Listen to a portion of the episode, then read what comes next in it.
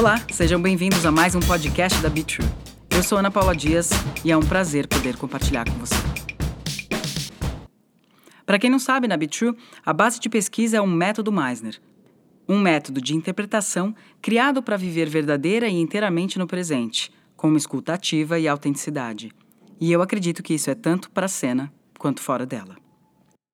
Filha, irmã, prima, neta, tia, madrinha, aluna, nadadora, professora, melhor amiga, vilã, salvadora, publicitária, esportista, atriz, cantora, palhaça, namorada, ex-namorada, chefe, empreendedora e por aí vai. Esses foram alguns dos personagens que eu já vivi e não foi nem nos palcos, nem nas telas. Tudo isso foi na minha vida mesmo. Todos eles existem em mim e aparecem de acordo com as circunstâncias que se apresentam. Isso sem falar com outras facetas mais adjetivadas de nós mesmos que aparecem também, né? Eu acredito mesmo que somos um universo inteiro de possibilidades e que a vida, as circunstâncias, as relações, enfim, tudo pode revelar facetas minhas que eu conheço ou que às vezes me são novas, mas que todas existem em mim. Então hoje eu vou falar um pouco sobre como nós podemos revelar esses nossos personagens na vida e nos textos. Na verdade, é um trabalho mesmo. Um trabalho de desvendar, de deixar vir à tona, e isso pode parecer bem simples, mas fazer isso com o coração aberto, sem julgamento, é bastante desafiador. Eu venho dizendo bastante sobre aceitar o que aparece em nós, é, o que o outro me traz, como é que o mundo me recebe, né? E, e fazer isso sem medo de me deixar ser vista, verdadeiramente. Isso é extremamente difícil. Por várias razões, né? Temos muitos conceitos, julgamentos sobre as coisas e nós queremos, no fundo, ser amados, respeitados e valorizados. Então, nem sempre é fácil estar nesse lugar de aceitar todas as pessoas que eu posso ser. E é por isso que fazer as pazes com esses seus muitos eus é fundamental para nós, artistas. Fácil não é, mas ao longo da nossa jornada nós podemos ir fazendo isso com gentileza, olhar e uma escuta muito atenta. Assumindo que quem nós somos é muita coisa. E como isso é lido ou recebido, varia de qual ângulo ou ponto de vista essa ação, atitude ou qualquer coisa que seja está sendo vista. Quem que é o narrador dessa história, né? Qual é o meu personagem nessa história? Nesse roteiro, eu sou coadjuvante, figuração. Na nossa vida deveríamos ser protagonistas e assumir esse papel, mas nem sempre durante a nossa vida mesmo, no nosso viver, nós temos esse personagem principal. Às vezes eu sou só a motorista número 5 para aquele motoqueiro que acabou de me xingar no trânsito. Ou eu posso ser a vilã, o arqui-inimiga de alguém que eu nem sei, né? Porque eu devo ter feito alguma coisa que na vida da pessoa ferrou tudo. Alguns vão dizer, ah, não se acha tanto, vai. Ninguém pensa assim, ué, mas a gente faz parte da vida das, das pessoas que a gente cruza, né? Na verdade, nós não sabemos exatamente quais são os papéis que nós representamos e vivemos nas vidas dessas pessoas. E mesmo assim, nós somos todos eles. Sendo assim, por que será que quando nós lemos um texto, recebemos um personagem, né, a gente adora categorizar, rotular e deixar todo mundo bem bidimensional assim? Você gosta quando as pessoas fazem isso com você? Então, podemos tentar parar de fazer isso com eles, esses personagens? Que tal? Ah, mas o Darth Vader, por exemplo, ele é vilão, não tem jeito, ele é um vilãozão tal. Bom, para quem viu toda a saga de Star Wars sabe que nem sempre foi assim, né? Talvez, tá bom, desculpa, talvez você não tenha essa referência. Hoje em dia fizeram até o, o filme da Malévola exatamente para nessa pegada, né, para mostrar as transformações de uma pessoa. Enfim, nós podemos usar qualquer uma referência, pois os seres humanos não são só uma coisa. Aliás, eu acho que nada na natureza o é. Alguns dizem assim: nossa, ainda bem que tá chovendo. E outros vão dizer, ao mesmo tempo, nossa, que droga de chuva, né? Percebe? Quando eu estava estudando lá no True Acting e nós entramos nessa coisa do estudo de texto, a minha mente pff, explodiu mesmo. Finalmente eu tinha achado um jeito de estudar texto. Eu sempre fui uma boa aluna, nem sempre tão estudiosa, né? Mas até então, haviam me ensinado muitas coisas, mas nunca uma forma tão imparcial e metódica de estudar verdadeiramente um texto.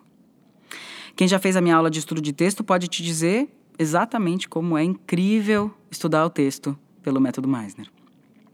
O trabalho minucioso que o Meisner propõe é exatamente para a gente evitar aqueles trabalhos de mesa infinitos com psicologismos e opiniões demais, sabe? Que às vezes viram um grande debate sobre amores e ódios pessoais de assuntos e personalidades e que pouco acrescentam para realmente a gente desvendar ou revelar essas pessoas que serão retratadas. Isso não quer dizer que não devemos esmiuçar o texto, suas camadas, as suas situações e todas essas coisas. Isso quer dizer que existe um meio de fazer isso sem a gente ficar nos achismos pessoais. Aliás, o David Mamet, para quem não conhece, ele é um autor, diretor bem bacana, aliás. Vejam as coisas dele, leiam as coisas dele. Ele diz numa masterclass essa coisa do ator ficar colocando os achismos, as opiniões muito fortes no personagem, é, tira um pouco do trabalho do autor, né? Porque se o autor escreveu daquele jeito, por exemplo, aquela fala, ou criou a, a cena mais ou menos do jeito que ele queria, quando o ator fica lá debatendo sobre se é, se não é, se deveria, se não deveria, é quase você falar que o autor, aquela pessoa que criou tudo aquilo, é, não merece ter o lugar que tem de criador da história. Isso não quer dizer que a gente tem que ficar refém do criador da história, mas o mínimo que a gente pode fazer é respeitar o que ele criou, né? Ou o pensamento dele sobre tudo isso.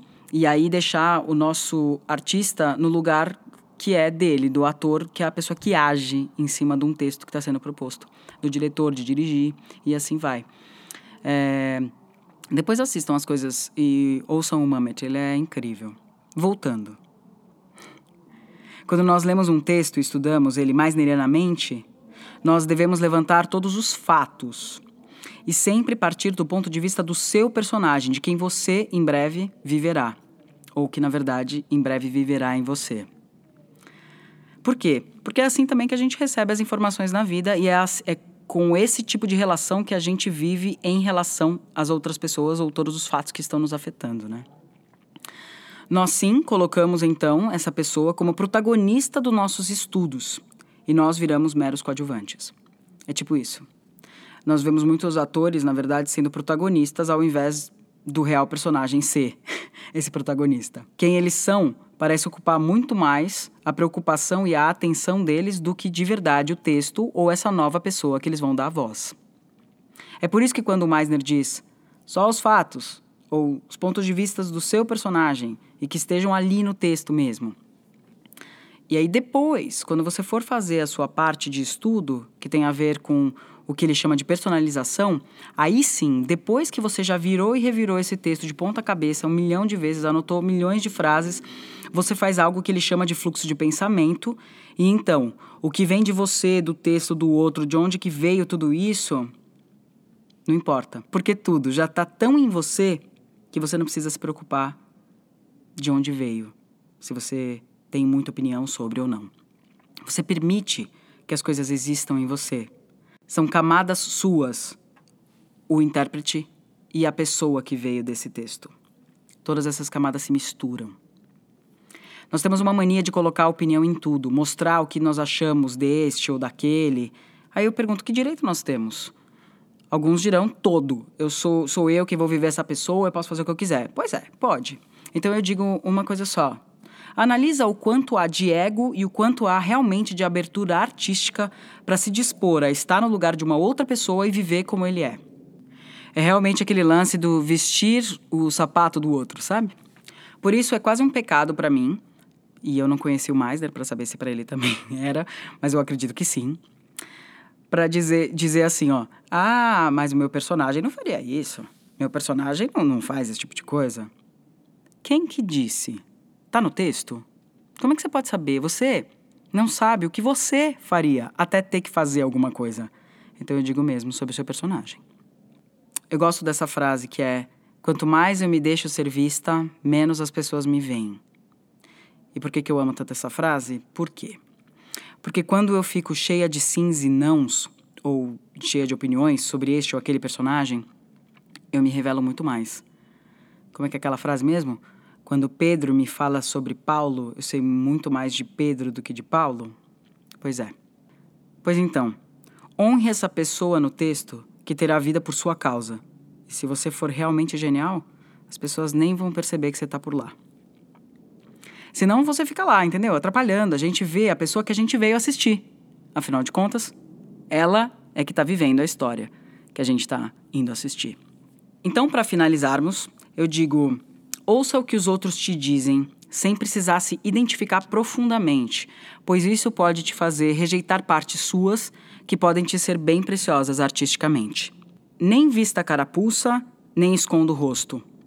O fato de sermos uma coisa ou outra faz parte do processo de estarmos. Estarmos vivos naquela situação, sendo aquela personagem naquela história. Lembra, é pessoal e não é pessoal. Só não seja descuidado com as suas atitudes, lembrando que você deve arcar com as consequências dos seus atos. Mas também saber que você é responsável pelos seus atos, mas não temos controle sobre como os outros recebem. Nossa, até para mim foi difícil isso aqui. Falei, é difícil esse lance. Mas ó, olha que presente que nós artistas que representamos os humanos temos. Nosso laboratório é a própria vida então basta vivermos com os olhos, ouvidos e sentidos atentos. O quanto mais honestos formos nesse processo, mais fácil será para nós termos parâmetros reais de tudo. E assim ver a beleza que é ser quem se é a cada momento que se vive. Então aceite os lugares que você transita na sua vida. E quando chegar um personagem que você acha que, ah, isso não tenho em mim, eu não sou assim, eu não tenho isso. Talvez seja a chance de ver que ainda talvez você não tenha passado por ele, mas que ele está aí, ele está. Ele está aí e a vida está te dando essa oportunidade de vê-lo. Esse foi mais um podcast da Bichu. Eu espero que você esteja curtindo. Mande seus feedbacks, suas opiniões e sugestões. É sempre um prazer poder ouvir você.